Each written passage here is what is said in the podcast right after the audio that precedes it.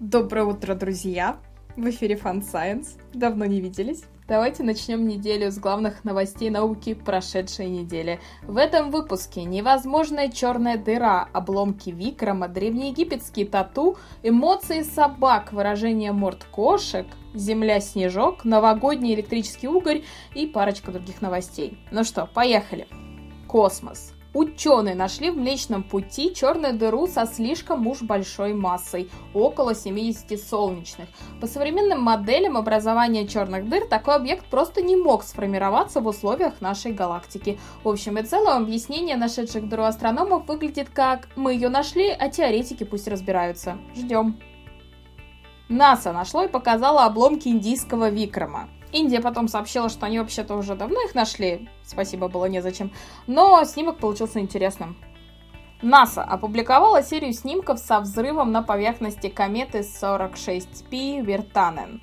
Данные собрали еще в конце прошлого года. Ученые надеются, что смогут понять, как же происходят такие взрывы, но пока что ответа у них нет, требуются дополнительные исследования. Вообще существуют две гипотезы. Либо причина в нестабильном льде, либо в оголении большой площади льда, к примеру, после обрушения скалы. Опять же, ждем результатов.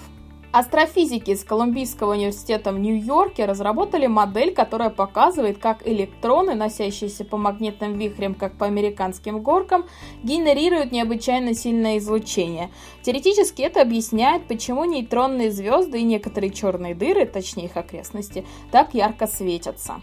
История. О том, что в Древнем Египте существовало искусство нанесения татуировок, нам известно давно – Иллюстрации нательных рисунков не раз встречались ученым в форме фресок и скульптур. Но вот на мумиях татуировки находили редко, всего вроде 6 мумий таких существует. Оказалось, что, видимо, не теми методами искали. С помощью сканирования в инфракрасном диапазоне за последние несколько лет археологи нашли уже 7 мумий, покрытых татуировками. Все они из древнеегипетского города ремесленников. Эти 7 плюс к 6 предыдущим найденным ранее. Очевидно, что традиция нанесения татуировок в Древнем Египте была гораздо более распространенной, чем мы думали. На дне Атлантики у Фолклендских островов нашли легендарный германский броненосный крейсер Шарнхорст. Я, к сожалению, в этом вообще не разбираюсь, простите, но новость есть, и, как я заметила, о ней мало кто сообщил, так что если вам эта тема интересна, будете знать, что стоит поискать подробности. Человек. Ученые доказали, что умение распознавать эмоции собак зависит скорее от места взросления человека и культуры, нежели от наличия собаки в семье в детстве.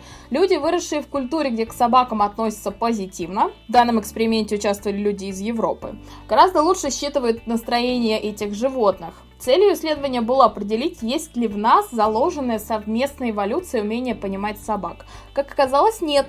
Универсально лишь умение распознавать агрессию, видимо потому, что это умение необходимо с точки зрения выживания. А вот у кошек, оказывается, есть выражение лица точнее морды. Эксперименты показали, что есть люди, которые лучше понимают кошек по одной лишь мордашке. В большинстве своем это те, кто часто общается с животными по жизни, в частности ветеринары. Следующий шаг – определить, какие же именно детали считывают эти заклинатели кошек. Движение усов, зрачков, ушей. Авторы выложили в онлайн доступ краткую версию, легкую версию теста и краткую сложную версию теста. Можете проверить свои умения. Планета. Ученые поняли, как на нашей планете в период глобального оледенения могла сохраниться жизнь. Она обитала в талых водах под ледниками на стыках суши и океана.